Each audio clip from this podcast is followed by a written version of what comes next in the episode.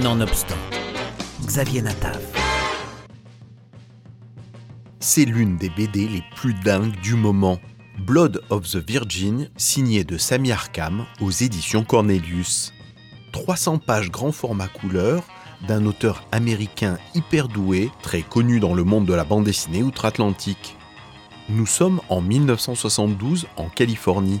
Un certain Seymour travaille pour l'industrie du cinéma bis, ce que l'on appelle les films d'exploitation.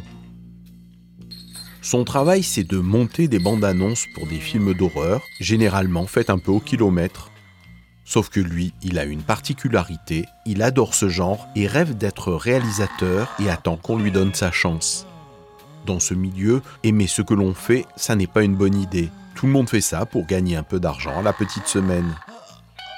Et le jour de chance, c'est quand un réseau de drive-in aux États-Unis commande pour une poignée de dollars ce fameux Blood of the Virgin, un film d'horreur de série Z.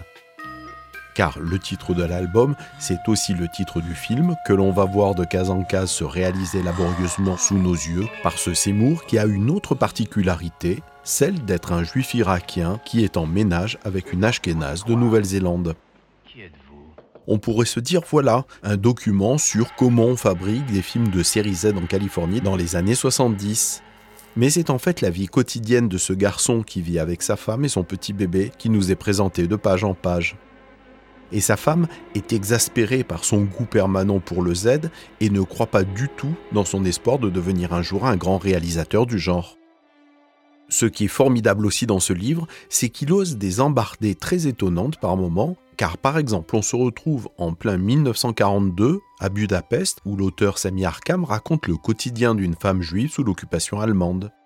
Vous allez aussi voir un chapitre de 1915 à 1972, la carrière d'un cow-boy qui est devenu une vedette du cinéma muet et qui connaît gloire et déchéance. En fait, ce qui est jubilatoire dans ce roman graphique, c'est qu'il est déconcertant en permanence et qu'on ne sait jamais où il va nous mener. Avec une mise en page très régulière et une très grande densité, on est pris par ce roman graphique qui est à la fois un chant d'amour à la culture bis et à la vie quotidienne dans ce qu'elle a de plus plat, de plus bouleversant.